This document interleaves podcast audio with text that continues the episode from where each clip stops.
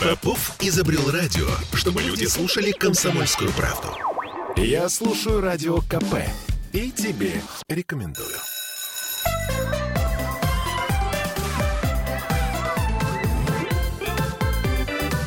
Родительский вопрос.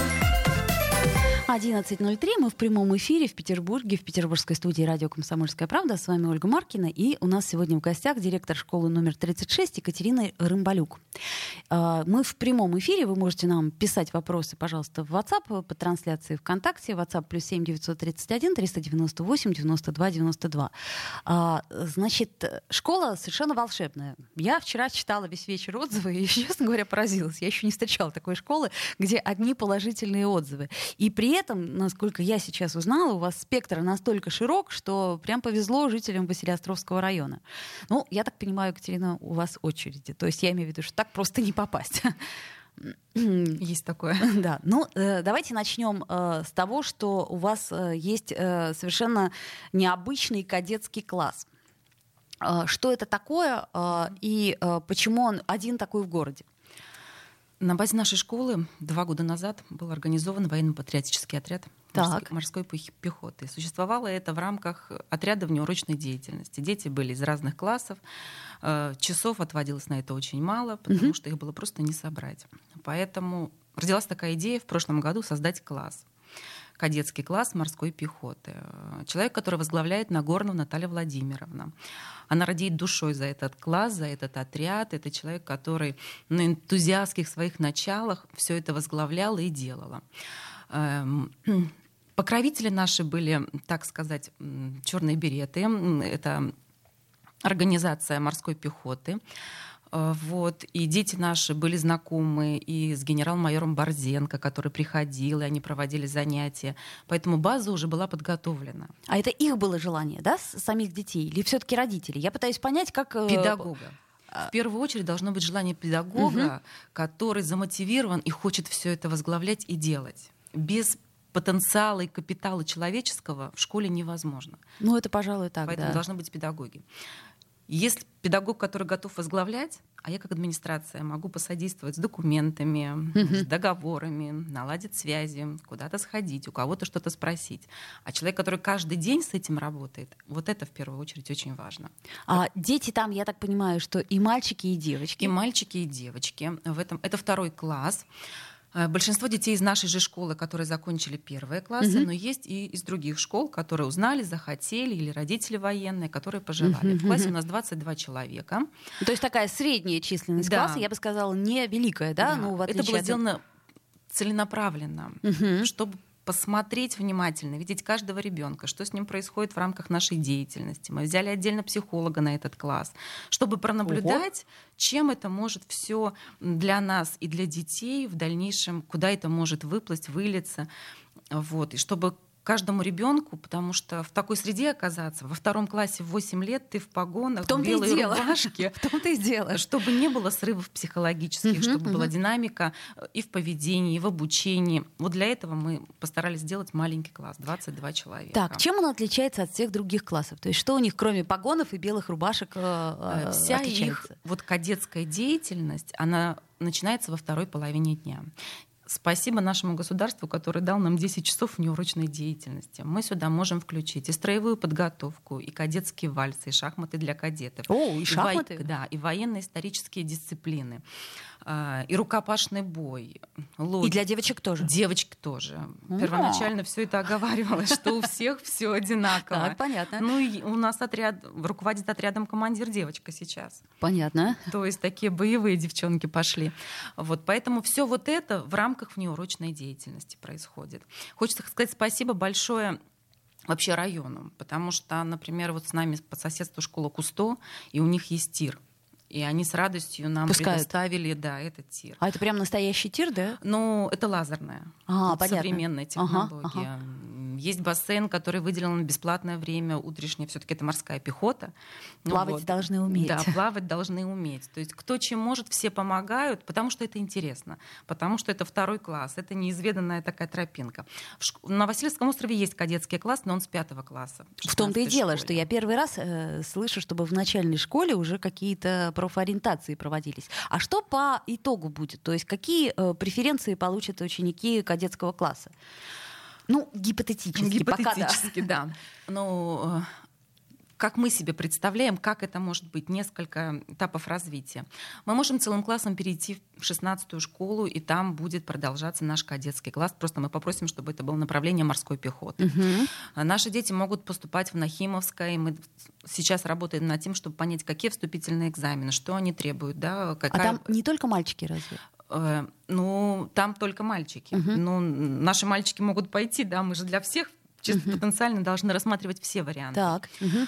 Ну и следующий вариант это вообще воспитанный, хороший ребенок, который выходит из 36-й школы. Он может пойти совершенно спокойно в любую гимназию, в любую школу и дальше учиться.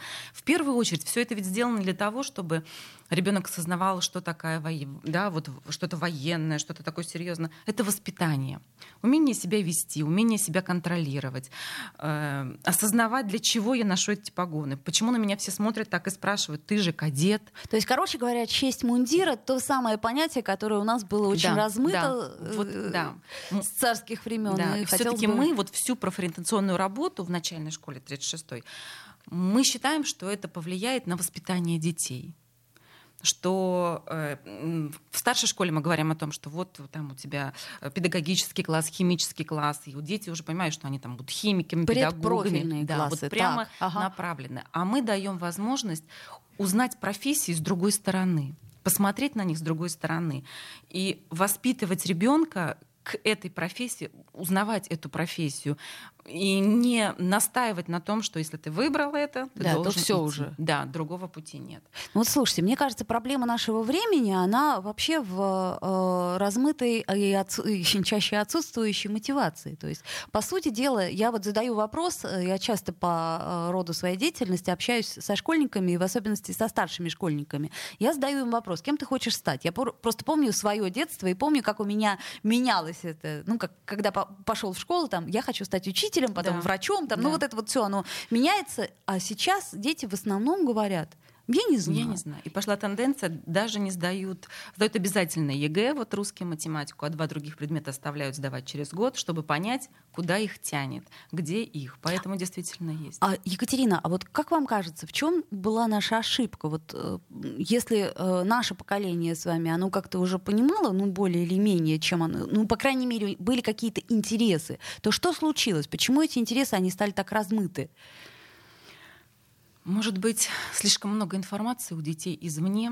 Угу. Интернет, телевизор показывают все. Профессии все размыты. Мы раньше знали, да, э, учитель, э, врач и так далее. Сейчас блогеры. А, ну да, кстати, вот, вот кстати, мне даже э, э, директор э, 239-й школы, знаменитый, жаловался на то, что часть учеников все равно хотят стать блогерами. Так легко попасть в ТикТоке, так легко попасть на телевидение, и для этого, и они уже сейчас, да, в начальной школе свои блоги ведут. Да.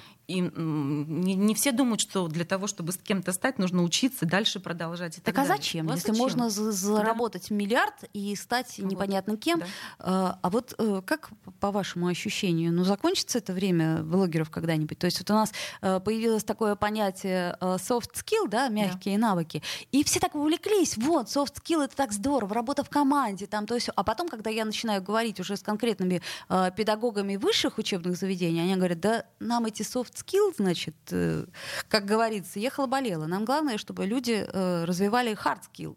И э, кстати сказать, сейчас работодатели, это уж мы так совсем заглядывая mm-hmm. вперед, они тоже отдают э, больше э, приоритета э, жестким навыкам. То есть я понимаю, когда у тебя там есть хорошее инженерно-строительное образование, mm-hmm. медицинское образование. То есть где-то мы в какой-то момент запутались, запутались. и детей запутали, как получается, да. То есть а оградить их от интернета ну, невозможно. Не нужно даже, мне кажется. Мы должны чем-то другим показывать. Вот как раз-таки в начальной школе, когда ребенок после уроков за занят разнообразной деятельностью, это не дает возможности ему сидеть в телефоне и узнавать что-то непонятное.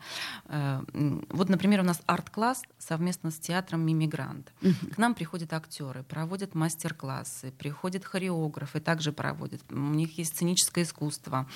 Совместно с актерами этого театра мы проводим праздники.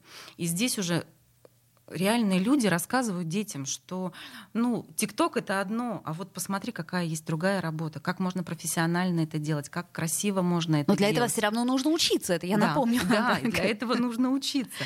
Поэтому чем разнообразнее мы покажем детям вот с самого раннего возраста правильные возможности в развитии, ну я так называю, это правильные стороны. Я бы так сказала возможности, да, да, возможно, в данном да. случае возможности. Да. А, тут у меня есть вот а, один вопрос, который мне не дает покоя. А не, ну вот а, если не начальную мы возьмем школу, а предположим те же предпрофильные классы, mm-hmm. они сужают ли они нам коридор возможностей? То есть вот предположим мы отказываемся от каких-то предметов, заменяя их какими-то, как э, нам кажется, более ценными для этого ребенка, да, ну вот условно там химический класс, раз убрали литературу лишнюю, ну зачем нам лишняя литература, мы добавим лишнюю химию, физику и математику, а не потеряет от этого э, ребенок э, вот мне кажется какой-то может быть единый стандарт образования должен быть. Ну, мне кажется, если это же все обсуждаемо в школе, да, угу. какое направление выбрать, и всегда есть альтернатива. И если школьник понимает, что он хочет быть химиком, ему это интересно, почему не дать эту возможность? Здесь вот нужно индивидуально смотреть. К сожалению, да, у нас часто рыбу э, оценивают по возможности залезания на дерево, да, и э, усредняют. Я напомню, что мы в прямом эфире, вот я вижу ваши вопросы э, по трансляции ВКонтакте, и также их можно задавать в WhatsApp, плюс 7 931 398 92 92. Или, если хотите, звоните 655 5005. Давайте сделаем небольшую паузу, потом вернемся в эфир. Родительский вопрос. Я слушаю «Комсомольскую правду», потому что «Радио КП» — это корреспонденты в 400 городах России. От Южно-Сахалинска до Калининграда. Я слушаю «Радио КП» и тебе рекомендую.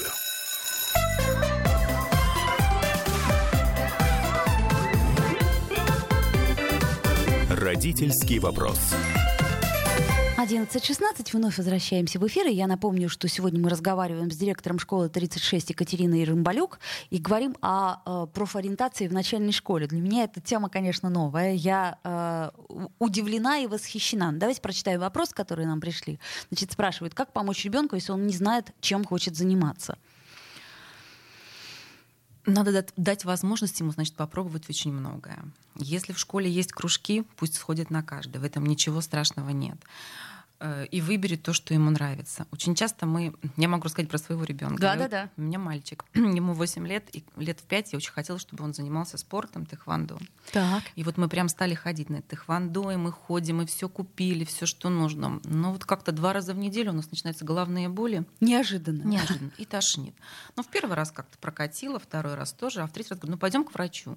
Мы приходим к врачу, все смотрит, все в порядке. Понять не можем, что с ребенком. Причем он приходил дома, до тошноты у него было. Uh-huh, uh-huh. А врач говорит, а что у тебя сейчас вечером? Он говорит, у меня занятие. Он говорит, а ты не хочешь ходить? Он говорит, не хочу. А он вам этого не говорил? А нам не говорил. Но мы надеялись, что это ему так нравится, и он так видел, что мы горели этим, что он поддерживал нашу вот эту идею, что он будет заниматься этим видом спорта. Но у меня та же самая была ситуация со скрипкой. Мне было очень неловко разочаровать родителей, и я ходила и пилила, хотя мне это было просто вот ножом по сердцу. И находились разные причины, почему я болела там. Ну, вот психосоматика, она все-таки ее никто не отменял. То есть по, по этим признакам мы можем понять, да. что ребенку ну как-то вот не катит, дискомфортно, ему да. плохо от этого. Не а... нужно огорчаться, если он сходил два раза или три на какое-то занятие и сказал, не мое, я не хочу туда идти. Такое действительно может быть. Это Но тут родители переживают. Знаете, вот, э, например, отдают на хореографию. Почему? Потому что э, ребенок увидел балет, да. вау, мама, я хочу вот так, да? Значит, дальше ты покупаешь ему тапочки, купальник, э, там, да. лосинки, все вот это вот. Будет так красиво. Да, и значит, а потом его ставят к станку лицом и полгода, и он, в общем, все рассыпается. Пропадает. Желание да. пропадает, а родители же уже там настроились, настроились купили ему всяких да. штучек для этого занятия и очень сильно разочарованы. Так, следующий вопрос. Как не проецировать на ребенка свои хотелки? Иногда это происходит неосознанно. Я, например, хотел быть врачом, а теперь э, очень хочу, чтобы им стал сын. Тогда надо с самого раннего детства разговаривать про эту профессию, говорить о ее благородстве. Ну и предостерегать, да, как это может быть. Когда мы ходим к врачам, мы детей чем пугаем? Стоматологами. Однозначно. Да? Вот. То есть Дети надо... сами пугаются уже. Где, если ты этого так хочешь, конечно, родитель может добиться всего своими хотелками. Вот. Постепенно, планомерно. Но я в первую очередь говорю, слушайте своих детей всегда. Они тоже чувствуют, они тоже понимают, у них тоже могут быть свои хотелки. Да, хочется, но мы взрослые люди, мы себя можем где-то перестроить, поменять, себе объяснить. Попробовать стоит, поговорить стоит, показать стоит преимущества, недостатки, потому что везде есть недостатки, как мы понимаем, как положительная сторона, так и отрицательная. Но ребенку дальше жить ну, в общем, с да. этим дальше жить. И, и тем более, если он выберет э, нелюбимую не то, профессию врача, это будет катастрофически. Да. Потому что есть профессии, я не знаю, там, ну как не, не очень э, грамотный, не любящий свою профессию бухгалтер, это все-таки менее опасно, чем учитель или врач. Да, или врач. Поэтому это зависит, конечно. Тут, к сожалению, ничего не сделаешь. Но это обычно со спортом бывает, что вот очень-очень хочется, чтобы ребенок занимался вот именно этим спортом. Ну, ну нет у него нет. желания и нету способности способностей. А бывает еще грустно, когда способности-то есть, но желания нет. И тут мы вроде как его начинаем пихать, ну давай, давай, давай, давай, а у ребенка да. опять-таки тошнота и главные боли. Да. Надо прислушиваться. Так, а, значит, про кадетский класс мы поговорили, про арт-класс немного тоже поговорили. Я так понимаю, это изначально чье желание? Это желание должно быть родителей или ребенка? То есть вот э, попасть в тот или иной класс? Вот в моей практике это было изначально, я директор этой школы, э, год уже один пробыла, и вот сейчас начинается второй. Угу. Нужно знать потенциал педагогов потому что педагог должен гореть своим делом, хотеть этим заниматься. И вот арт-класс у нас тоже возник не просто так. Есть педагог, который занимается театральной деятельностью, возит детей на кружки, ставит прекрасные спектакли mm-hmm. с ними. Поэтому ей это было интересно. И в связи, в связи с обновленными в ГОС, опять же, появилась возможность этих 10 часов внеурочной деятельности, где можно было бы показать, как может вот театральная деятельность встать в наш повседневный, обычный, каждодневный режим. При этом не страдает а, а обычная программа, да? Нет, вот. обычная программа до часу, до двух, в зависимости от количества уроков, как и у всех. Вот у них 21 век, все те же уроки, все те же предметы. Но, конечно, если к ним придешь на литературное чтение, ты видишь, как они выразительно читают. То есть в сравнении, да. конечно, безусловно. Это уже, уже это можно увидеть. Угу. Поэтому в первую очередь, чтобы открыть какое-то направление, должен быть человеческий капитал. Педагог. Ну, тут, тут вот я скажу про арт-класс, про театральный да, класс вот однозначно от этого хуже не будет никому. То есть если ребенок будет э, с детства владеть этими навыками, тем более не в ущерб учебе, я считаю, что это просто огромный подарок, потому что потом вырастают взрослые люди, становятся депутатами и обращаются к нам, к артистам, чтобы мы поставили речь, чтобы мы позанимались риторикой, чтобы мы... Э, да, чтобы мы в конце концов научили себя чувствовать свободно. Да? Да.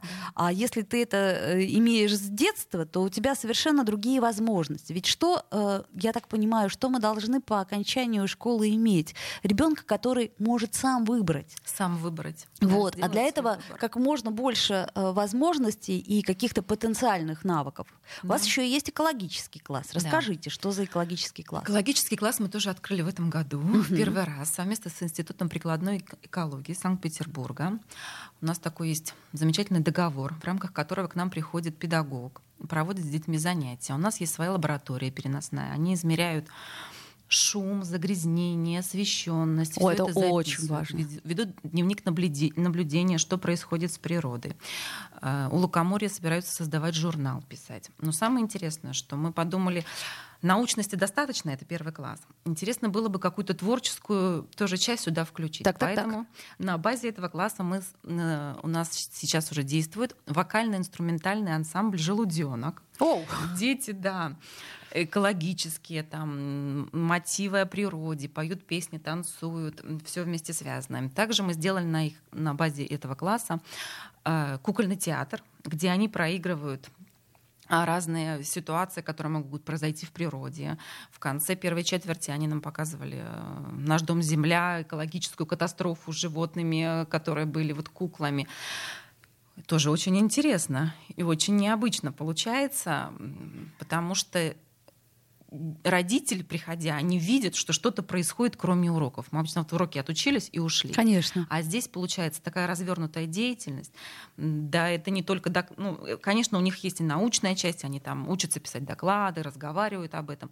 Но это все в живой атмосфере, в перемешку угу. с вот такой раскрепощенной деятельностью. И дети не замечают, насколько это вот научно, насколько это значимо для них. Все в игровой форме. В игровой форме. Ну, как, собственно, маленьким детям, а да. я считаю, что началка вся это еще совсем маленькие да. дети, которые не понимают, что происходит, и мотивации как таковой, да, такой жесткой да. мотивации у них еще нет. Чем еще интересно вот эти профориентации, что мы увидели?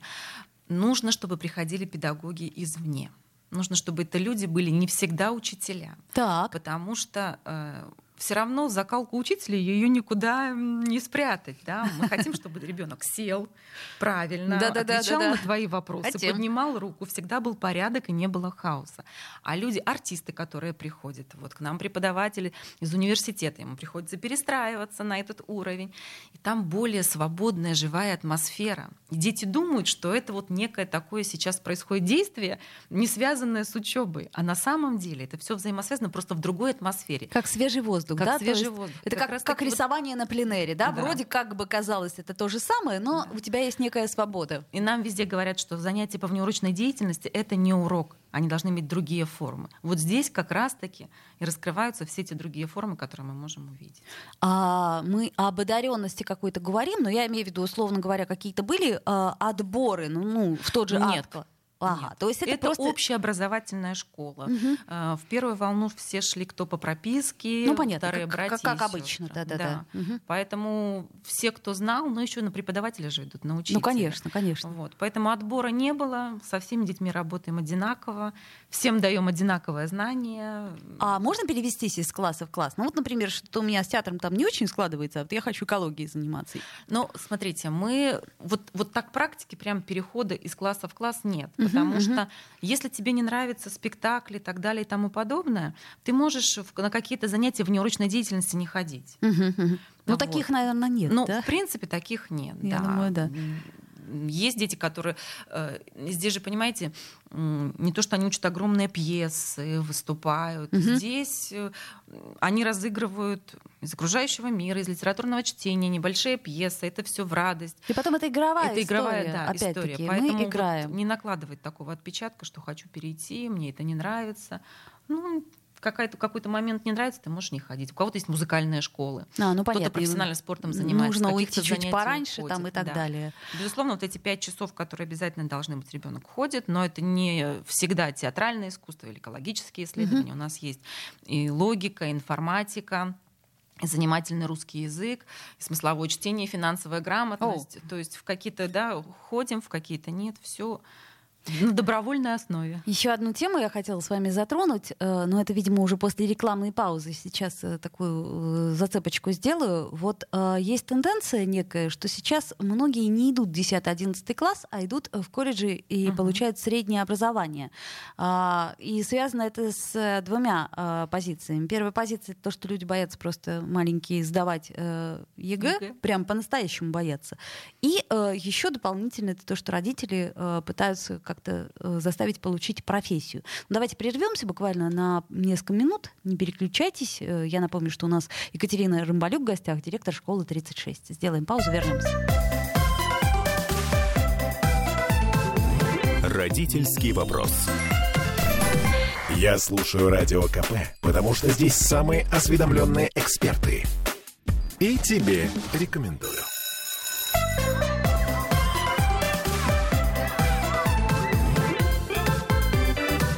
Родительский вопрос.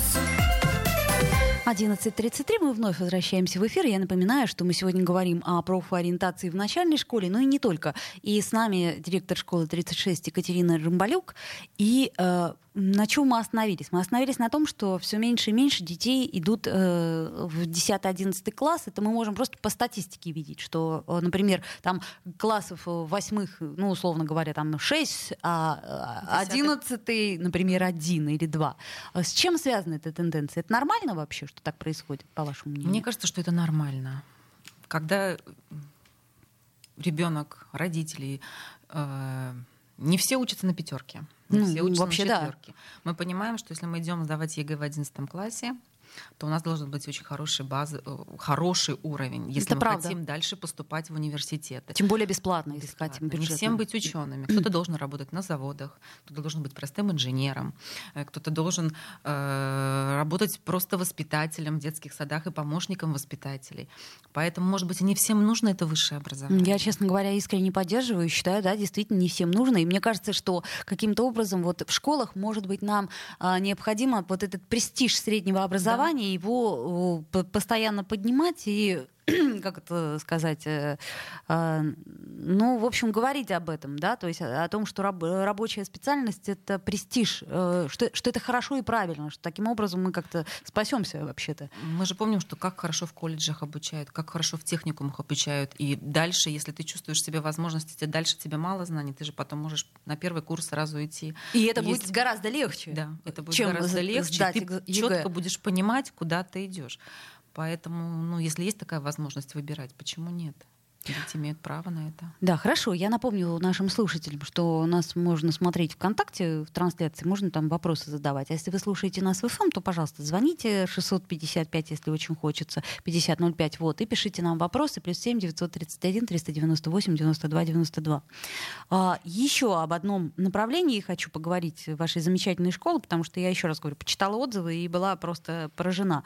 Не видела еще школы, которая одни хорошие отзывы.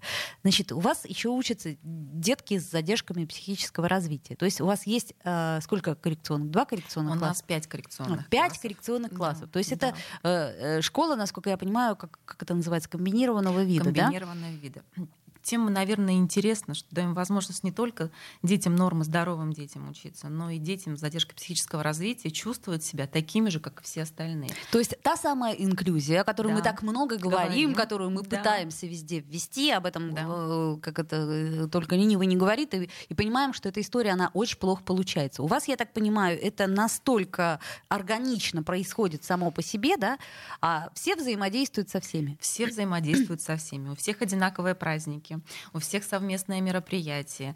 И дети, дети не чувствуют разницы, дети не чувствуют себя отверженными. Они такие же участники процесса. У них такие же занятия, как у остальных. У них есть такие свои особенности, там уроки поменьше по времени, uh-huh, uh-huh. но для э, уроки они, да, мы можем в другой школе в какой-то коррекционной учиться отдельно. Но когда совместная деятельность происходит после уроков, детей нормы, детей с задержками развития, детей УВЗ, вот это, наверное, самое важное для этих детей и родителей. Родители видят, что дети такие же, что они это могут, что они нужны, что с ними занимаются, с ними работают. Мы тоже вот у них э, всю внеурочную деятельность, коррекционную деятельность развиваем, чтобы показать им все многообразие, которое происходит. Но хочется сказать, что они откликаются. То есть, в смысле, э, если брать результат, то они наверняка э, очень, э, как, как это сказать, превышают э, ожидания, потому что а. Но бывает по-разному, но мы к этому стремимся. Мы, конечно, стремимся, чтобы большинство детей уходило в норму. Угу. Здесь есть свои особенности. Ну, конечно. Принимающая сторона тоже да, важна, к сожалению. Да. Да. Поэтому есть еще в каком направлении работать, с чем работать, но мы хотим, чтобы наша школа была и для детей вот задержкой психического развития своим домом, своим убежищем, где они в безопасности, где они получают то образование, которое им нужно, то развитие, на которое они надеялись. И чтобы самое главное, родители, которые отдают к нам этих детей, они были уверены, что с детьми происходит то, что должно быть, что они развиваются, что они общаются, что они выйдут в норму, что с ними хорошо обращаются, их не обидят, и они такие же, как и другие дети. А вот у меня вопрос такой с подковыркой. А вот э, ну, из других классов родители, они не против взаимодействия? Никогда такого не Ну, вы понимаете, да, почему да. я это спрашиваю? Потому что у нас куча скандалов была э, с, там, и с аутичными детьми, и с тем, и с тем. Там они очень некрасиво э, обозревались и в прессе для того, чтобы тоже привлечь какое-то внимание. То есть таких проблем нету? Не было ни разу. Бывает, конечно, что в классе там агрессивный ребенок, э, Ну, это, знаете ли, в любом Но классе правильно бывает. выстроенный маршрут, он Мгм, помогает мгм. ребенку выровняться или выбрать другое направление, или специалистов привлекаем. Между родителями не бывает таких моментов. Слушайте, ну это просто волшебно. Я еще раз напомню, что это 36-я школа, в которую, конечно, не, не просто попасть, но, как и, собственно, в любую хорошую школу. Екатерина Рымбалюк у нас в гостях. Э, Я еще вот что хотела спросить. А каким образом ребенку вообще привить интерес к учебе и к школе? Потому что далеко не всегда э, дети после 1 сентября в первом классе приходят с радостным настроением, говорят, ой, как классно, я буду учиться 11 лет. А в основном говорят, так, это что будет, все 11 лет?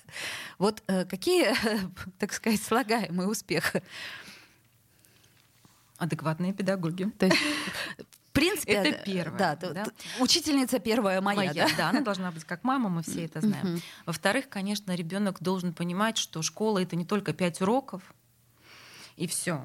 Школа это огромная жизнь, огромная территория, где можно творить, развиваться, что-то делать, с кем-то знакомиться. Это внеурочная деятельность огромная. Это новые люди, которые приходят. Э, Если бы все ограничивалось, вот, наверное, уроки, да, мы ушли домой, наверное, бы такое было. Не хочу идти, что там делать. А когда после уроков начинается интересная жизнь, вне урочной формы. Мгм. Тогда у ребенка вот этот отпечаток, что где-то было сложно, где-то там не очень хорошая оценка, он немножко так уходит на нет. Ну, мне так кажется. Ну, То есть вот эта вот история, что школа должна быть как домом, да, она, с одной стороны, очень а, романтическая, то есть, ну, по- почти недостижимая. А Да. с другой стороны, вот смотрите, вот, например, история с буллингами, да, а, есть школы, в которых это происходит, есть школы, в которых это не происходит. Если я вам задам вопрос, почему, вы тоже скажете, педагог, конечно, но можно ли каким-то образом эту ситуацию профилактировать, чтобы вот такого понятия, как буллинг, вот в принципе бы не было э, в социуме? Каждый человек, который работает в школе, должен четко понимать, да, что он делает, на что направлена его работа и для чего это. И если каждый будет добросовестно выполнять свои обязанности, то такого не будет. Если классный руководитель, если педагог, который приходит на урок, видит, что с ребенком что-то не так, и эта ситуация повторяется, он грустный, он не хочет идти в школу, родитель, то это уже какой-то сигнал. И если мы вовремя будем реагировать на такие сигналы, то этого можно будет избежать. А если мы будем говорить, ну, нехорошо, ему все время нехорошо, ему все время плохо, и не обращать на это внимания, то, конечно, это вырастет во что-то непонятное. Тут главное добросовестное отношение к своему делу. Каждого участника да, процесса. Это и уборщицы, это и столовая, которая внимательна к детям, да, это и группа продленного дня, которая за каждым ребенком как бабушка ходит, это классный руководитель, который внимателен ко всем проблемам. Поэтому вот Наверное, каждый человек в школе, он должен быть на своем месте. Ну вот смотрите, есть такой нюанс. э, Некоторые э, педагоги говорят, ну, они, у них есть свои отношения, у них есть свои проблемы, и нам, взрослым, лучше в это не лезть. То есть, ну, они сами разберутся. Дети сами разберутся. Это нормальная позиция, что дети сами разберутся? Если ты видишь, что твоему учебному процессу что-то мешает, это отражается неким образом на учебе, то это ненормальная позиция. Ты должен видеть, что все вовлечены в процесс, что все хотят работать, у всех хорошее настроение на твоем уроке, что все адекватно отвечают на твои вопросы, что не рисуют эти черные непонятные рисунки и зубастики. То есть психолог э, школьный, он должен быть не номинальной величиной. То есть как у нас од- один психолог на три школы, да, Да, он должен, и да. просто он есть, да, а сходить к психологу, ну, вроде как, э, я не псих, да, ребенку, когда предлагают. То есть это э, должно быть э, постоянно, это Постоянно. должен быть контроль. Да, и тут еще главное взаимодействие с родителями, потому что ребенок может что-то в школе не сказать, не показать, но дома он расскажет, каким-то образом это передаст. И если родитель доверяет классному руководителю, доверяет там службе сопровождения, тем же психологам, социальным Мгм, педагогам, то все равно это выплывет, эта трудность, эта проблема. И не надо думать, что там родитель что-то придумывает себе эту проблему. Мгм. Надо слышать родителей. Никто не придет к тебе просто так обвинять, никто не придет просто так тебе говорить, что у вас там не работают или что-то происходит, что-то беспокоит. Надо всегда выслушать человека. И тогда вместе с родителями можно найти то, что волнует, и помочь ребенку. А вот, кстати сказать, вовлеченность родителя в учебный процесс. Тут тоже такая э, двоякая история. Некоторые говорят, ну все, мы вам его привели, вот вы его учите. Задания не, не слышали. То есть как быть в этой ситуации? То есть насколько мы, родители, должны быть ответственны на то, что ребенок, ну, как за за учебный процесс? Должны ли мы постоянно задавать вопрос, как дела в школе? Ну-ка, покажи свой дневник или что там. Наверное, ну я вот у своего спрашиваю, как у тебя дела? Что тебе было интересно? Угу. Что тебе понравилось? Почему там, что было трудно? Что было не так? Все равно спрашивать нужно. Нельзя оградиться полностью и довериться это твой ребенок, что-то он может рассказать только тебе, с чем-то он может поделиться только с тобой. Да, ты можешь не знать э, физики, можешь не помочь ему да, в решении каких-то примеров, но вот этот эмоциональный контакт, он же не заключается в том, что мы сделали уроки и достаточно. Конечно. Это в общении. Поэтому не хочешь э, влезать в уроки, но в внутреннюю да, часть ребенка, когда вот поделись со мной, расскажи, это должно быть обязательно. Если близость не возникла да. сейчас, то она уже потом, потом не возникнет. Не возникнет. А что касается подросткового возраста, то да. ой, это очень страшно будет. Поэтому не теряйте близости со, со своим ребенком. Да. Ну, медвежью я вам услугу сделала, потому что я думаю, к вам еще больше народу будет. Спасибо. Родительский вопрос. Попов изобрел радио, чтобы люди слушали комсомольскую правду. Я слушаю радио КП и тебе рекомендую.